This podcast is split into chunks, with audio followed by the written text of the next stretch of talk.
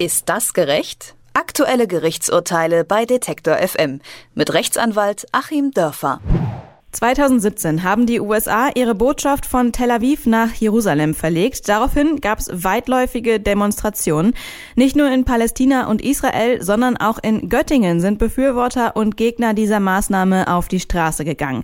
Und damit sind wir bei unserem Fall für diese Woche. Denn in Göttingen wurden Teilnehmer einer pro-israelischen Kundgebung von der Polizei vor Ort am Weitergehen gehindert, weil sie nach Ende der Veranstaltung die Israel-Fahne öffentlich zeigten. Dagegen wird nun geklagt und ob das gerecht ist, darüber spreche ich mit unserem Rechtsanwalt Achim Dörfer, der selbst vor Ort war und dessen Kollege die Klage eingereicht hat.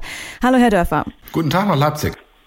Gibt es denn inzwischen eine Stellungnahme zu den Vorgängen von Seiten der Polizei? Was waren da die Beweggründe fürs Vorgehen? Wir warten darauf noch. Äh, die Mühlen des Rechts malen ja bekanntermaßen langsam. Und da mein Kollege sinnvollerweise auch sich nicht selbst vertreten wollte, sondern einen Spezialisten für Verwaltungsrecht genommen hat, hat auch überhaupt die Einreichung der Klage erstmal ein Jahr gedauert. Also wir rätseln dann noch und mutmaßen, was denn die Motivation gewesen sein kann. Haben denn Kollegen, Freunde, Bekannte in anderen Städten schon ähnliche Erfahrungen gemacht? Haben Sie davon schon mal gehört? Naja, es gibt ja allgemein immer mal die Diskussion darum, wer dafür verantwortlich ist, wenn bestimmte Symbole bestimmte andere Menschen provozieren. Es hat, äh, ich weiß gar nicht, in welcher Stadt es war, ich glaube in Berlin ja auch mal die Situation gegeben, wo die Polizei dann in eine Wohnung gegangen ist und eine Israel-Fahne vom Balkon geholt hat. Ähm, und es gibt in den USA auch immer wieder solche Fälle, weil eben dieses, diese spezielle Fahne da als besonders aufregend empfunden wird.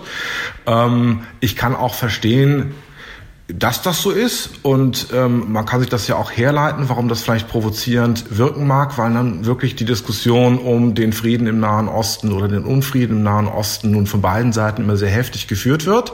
Äh, aber trotzdem muss man sich natürlich fragen, ob äh, das in Deutschland äh, angesichts der Meinungsfreiheit, der Versammlungsfreiheit und so weiter angemessen ist.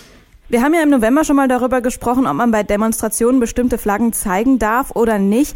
Wie steht das mit diesem Fall im Zusammenhang? Gelten da die gleichen Gesetze? Ja, im Prinzip gelten die gleichen Gesetze, was die Flaggen angeht. Und danach ist natürlich die Israel-Flagge völlig legal. Es handelt sich ja nicht um eine verbotene neonazistische Organisation oder sonst eine verfassungsfeindliche Organisation. Es gelten also hier die ganz allgemeinen Regeln des sogenannten Gefahrenabwehrrechts und dann kann es im Grunde nur darum gehen, ob äh, von dieser Flagge eine Gefahr ausgeht und die muss dann sogar unmittelbar sein.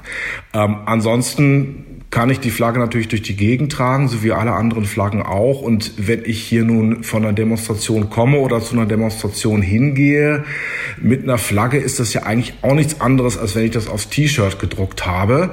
Ähm, also wenn man dann sagen würde, davon geht eine Gefahr aus, wäre das schon eine sehr große Freiheitseinschränkung. Und deswegen gilt auch immer der Grundsatz in solchen Fällen, dass der sogenannte Nichtstörer, der also nichts Verbotenes tut, äh, im Grunde nur als allerletzter in Anspruch genommen genommen werden kann. Und äh, genau deswegen ist ja auch der Eingriff der Polizei hier mit dem ähm, Du darfst hier nicht weitergehen äh, sehr, sehr stark gewesen.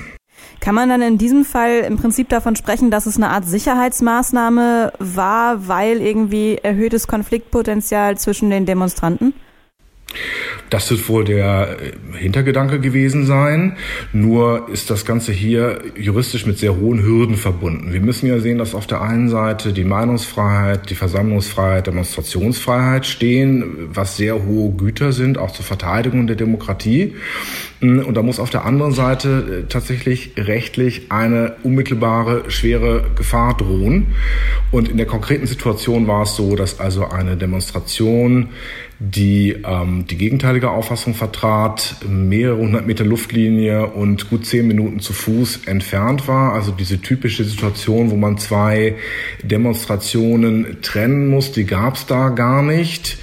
Ähm, und dann fällt es uns schon sehr, sehr schwer nachzuvollziehen, worin denn die Gefahr gelegen haben mag.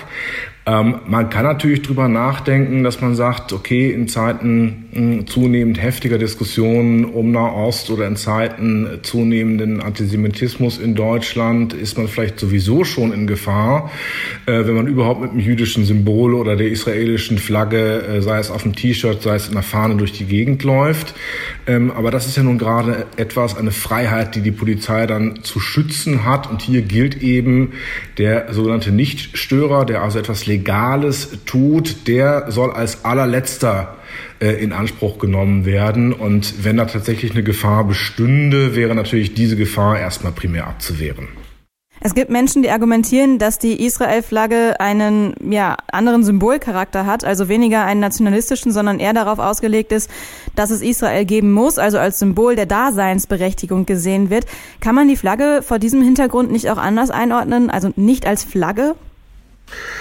Ja, sicher schwingt da eine ganze Menge mit. Ähm, das ist ja eigentlich auch nicht untypisch, dass Symbole in bestimmter Weise aufgeladen sind. Ähm, und das ist auch für Flaggen noch nicht mal untypisch. Äh, wenn man also die brasilianische Flagge zum Beispiel sieht, wo ein bestimmtes Sternbild äh, abgebildet ist, was also die Sternenkonstellation zur Zeit der Gründung Brasiliens, glaube ich, zeigt. Und dann ist da ein Spruch ähm, eines französischen Philosophen, äh, der eine bestimmte säkulare Grundeinstellung zeigt. Also ich finde die brasilianische Flagge Flagge mit ihren ganzen Symbolen und Bedeutungen gerade deswegen besonders schön. Und natürlich ist die israelische Flagge von damals her aufgeladen, weil nun eben der Davidstern auch als äh, Symbol für das Judentum gilt und im Nachhinein natürlich auch aufgeladen ähm, mit der ganzen Diskussion, ähm, ist Zionismus gut, ist Zionismus schlecht. Die einen sagen, Zionismus bedeutet nur, dass es einen israelischen Staat geben muss. Die anderen sagen, dahinter stünde eine bestimmte ähm, Ideologie, die sie dann wiederum ablehnen. Ähm, ja, aber das muss man eben genau hinnehmen und ähm, gerade das zeigt ja auch, dass in diesem Symbolgehalt, der sich vielleicht gar nicht mal in ein, zwei Worten eben zusammenfassen lässt, auch eine Meinungsäußerung liegen kann. Und äh, die muss nun jeder hinnehmen.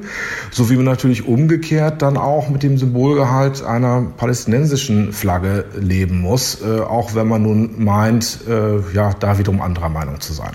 Wie eindeutig schätzen Sie die rechtliche Lage in diesem Fall ein? Hat Ihr Kollege da gute Chancen?